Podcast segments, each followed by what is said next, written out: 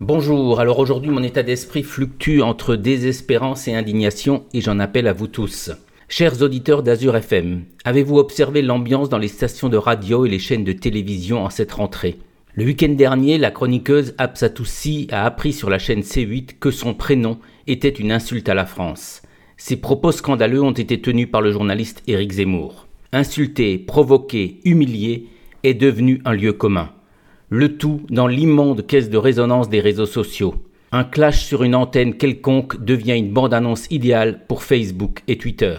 Et en vous laissant prendre dans leur maille gluante, hideuse, obscène, vous enrichissez ces multinationales. De surcroît, dans les médias audiovisuels, n'importe qui peut dire n'importe quoi. C'est devenu la règle. Jean-Jacques Bourdin a commencé il y a longtemps sur RMC.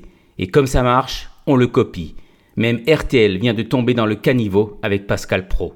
Non, non, non, trois fois non. Il faut miser sur l'intelligence, le débat, le savoir, le partage. Il faut relier les hommes et les femmes pour leur permettre de traverser ensemble des contrées inhospitalières et gravir des montagnes dangereuses.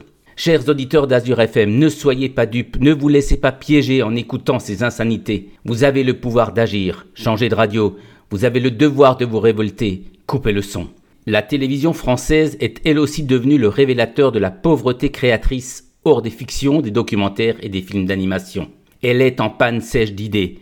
On en arrive à se demander si les diffuseurs et producteurs français ne sont pas tous tombés sur la tête, oubliant leur devoir de citoyens.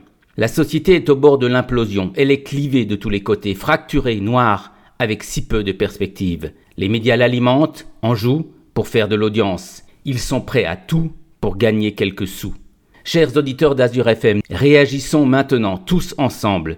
Oubliez Hanouna, rejetez Hardisson, dites non à Jean-Jacques Bourdin, stop à Pascal Pro. C'est notre devoir de vigilance à tous, c'est notre nécessité d'espérance à chacun.